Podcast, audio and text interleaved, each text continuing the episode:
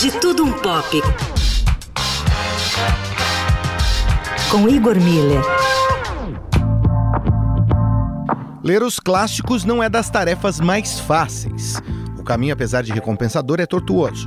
Porém, algumas coisas podem tornar a jornada mais divertida. Uma arte que acompanha as grandes narrativas da humanidade já faz um bom tempo são as gravuras.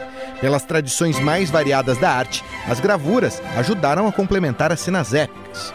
Pegue as ilustrações de Sandro Botticelli para o Inferno de Dante Alighieri, que mudou a maneira como enxergamos o mundo lá de baixo.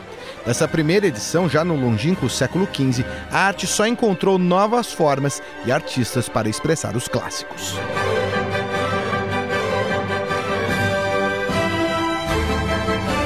Dentro dessa tradição, talvez o nome mais expressivo seja o de Gustave Doré, gravurista francês do século XIX, que deu ares fantásticos para as mais variadas obras do engenho humano.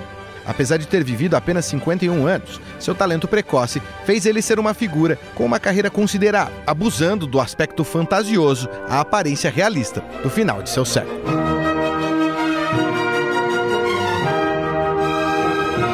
Com apenas 14 anos, publicou seu primeiro álbum, Os Doze Trabalhos de Hércules, já mostrando suas tendências narrativas épicas.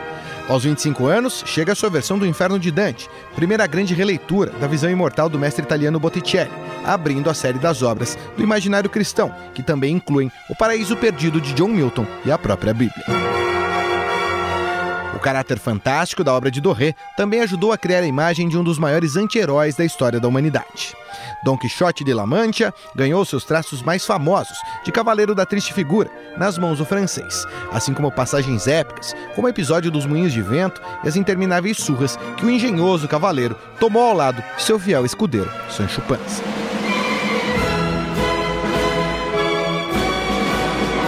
Outras aventuras fantásticas também fizeram parte do repertório de Gustave Doré.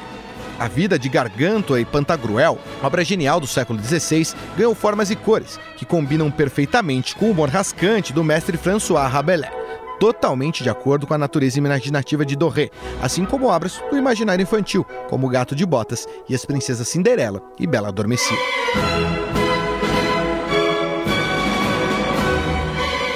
Claro que também Doré se aventurou por obras contemporâneas, como Contos Jocosos de Honoré de Balzac e O Corvo de Edgar Allan Poe, assim como fez obras de cunho mais autoral, como pinturas que estão espalhadas por museus franceses como d'Orsay. Mas o mestre francês sempre será lembrado pelas suas ilustrações fantásticas, que nos ajudam a dar faces para os episódios mais espetaculares das histórias clássicas.